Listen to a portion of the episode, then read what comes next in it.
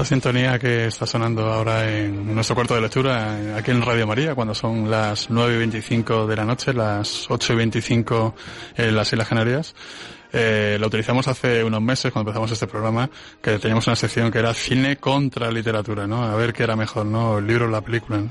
Le queremos dar una vuelta a esta sintonía porque resulta que yo propuse, bueno, nosotros propusimos en el Twitter del programa, eh, por cierto, si queréis asomaros a nuestro, a nuestro Twitter, eh, ponéis eh, la almohadilla cuarto de lectura todo seguido. Entonces propusimos que, que, la gente que anda por Twitter nos propusiera lecturas para este verano eh, alguien recogió el guante y nos propuso nada menos que Cirano de Bergerac. Este nosotros que Víctor Alvarado, que lo tenemos al otro lado del teléfono. Buenas noches, Víctor. Hola, buenas noches. He escuchado tu editorial y vengo de hablar con un Pedro Delgado, pero no el ciclista, sí. sino otro que ha hecho un documental que se llama Corazón Ardiente. Uh -huh. eh, es guionista, él es guionista, el director es Antonio Cuadri sí. y cuenta muchos misterios sobre el Sagrado Corazón desde un punto de vista cristiano. La verdad que merece la pena y pronto estará en cartel. Uh -huh. Todavía no se sabe cuándo.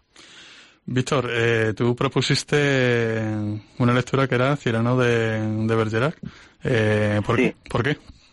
Pues, mm, bueno, yo tengo una página web y sí, bueno, pues de vez en cuando pues la, Efectivamente, las editoriales, la, editoriales pues de vez en cuando me mandan libros y mm. en este caso lo pedí yo para hablar de él porque eh, cierta editorial pues mm, creó una versión de Cirano de Bergerac con eh, la ilustración de José María Gallego, que es recordado por su viñeta en el periódico El Mundo de Gallego sí, y Rey, sí, seguro que le suena a todo el mundo, pero también lo más interesante es la, la traducción, porque corrió a cargo de Jaime Cammani, que lo recordamos por sus colaboraciones en la copia en ABC sí. Y por su trabajo en la revista Época, y lo hizo con su hija Laura hace unos años, porque este periodista falleció. Se estrenó, eh, Laura Cammani, se estrenó en el Teatro Español, de hecho, esta versión se, sí. se, estrenó en el Teatro Español y yo, yo tuve oportunidad de, de verla. Muy bien, con un montaje excelente, efectivamente.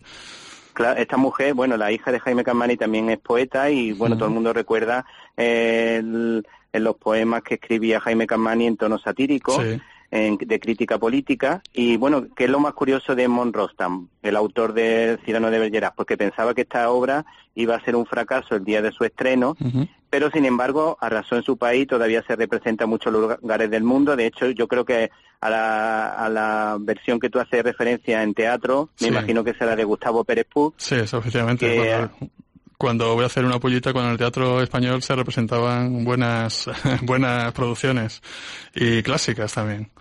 Sí, bueno, ahí tiene bastantes curiosidades. Por ejemplo, hay que decir que si Alejandro Dumas se fijó en un personaje real como el capitán de los mosqueteros, D'Artagnan, pues Rostam se fijó en el narigudo Cirano. Lo de la nariz, claro, uh -huh. he inventado, pero Cirano realmente existió y sirvió en la compañía de la Guardia Francesa. Y con la obra en cuestión, yo, por lo menos yo la he leído en estos días, me, entre, me he entretenido mucho, es divertida, es emocionante. Se te ponen los vellos de punta al escuchar esas declamaciones o las uh -huh. declaraciones de amor eh, sincera de su protagonista y como dato curioso hay que decir que retrata con mucho cariño la importante labor de los conventos de monjas en materia de fe y caridad y hemos escogido dos extractos muy pequeños que son una pequeña muestra del talento. El primero habla de el trato que Cirano ha, hace con el bello Cristian para conquistar a Rosán que dice, ¿no quieres completarme? y que yo te complete, yo seré la semilla, tú serás la corteza, yo pongo la elocuencia y tú pones la belleza. Y por el otro lado está la definición de beso de Cirano, que es de uh -huh. las más bonitas que yo he leído nunca, que dice, ¿qué diréis que es un beso? ¿Una promesa firme? ¿Un juramento expreso? ¿Es una confesión que el aliento confirma? Es, sobre todo el verbo amar, una rosada firma, un secreto que toma la boca por oreja, un instante infinito como un rumor de abeja. Es una perfumada y sabrosa comunión. Es como respirarse un poco el corazón y hacer que entre los labios el alma se desdoble. Bueno, todo el mundo se, está, que... todo el mundo se estaba preguntando quién es Víctor Alvarado, que tiene esa pasión por la literatura. Eres maestro de religión, eres psicopedagogo y sobre todo, vamos, más conocido porque eres director de, de la web que he nombrado antes, ¿no? Cine y Libertad, ¿no? Que yo recomiendo que la gente se meta por ahí porque, porque vale la pena para, para, para tener criterio en cine, sobre todo en los tiempos que corren, ¿no? ¿Verdad? Que, que nos bombardean con sí. muchísimos estrenos y, sí, y saber buscar la, la referencia. Eh, vamos a hablar un poco de cine, de cine, sí. de, de, versiones cinematográficas con Cirano. Eh, sí. ¿Cuáles hay? Pues yo creo que fundamentalmente dos, que son la de 1950 y la de 1990. La de 1950 es de Michael Gordon, eh, está guionizada por Carl Foreman, que no hay que confundirlo con el boxeador.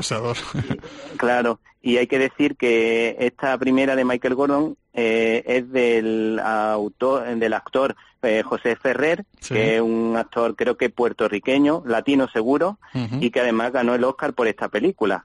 Eh, eso quiere decir ya que ya esta película estaba consagrada, pero es que hubo otro actor como Gerard Depardieu, que en el año 1990 pues mm, también recibió la nominación al Oscar. ¿Te está gustando este episodio? Hazte fan desde el botón apoyar del podcast de Nivos. Elige tu aportación y podrás escuchar este y el resto de sus episodios extra. Además, ayudarás a su productor a seguir creando contenido con la misma pasión y dedicación.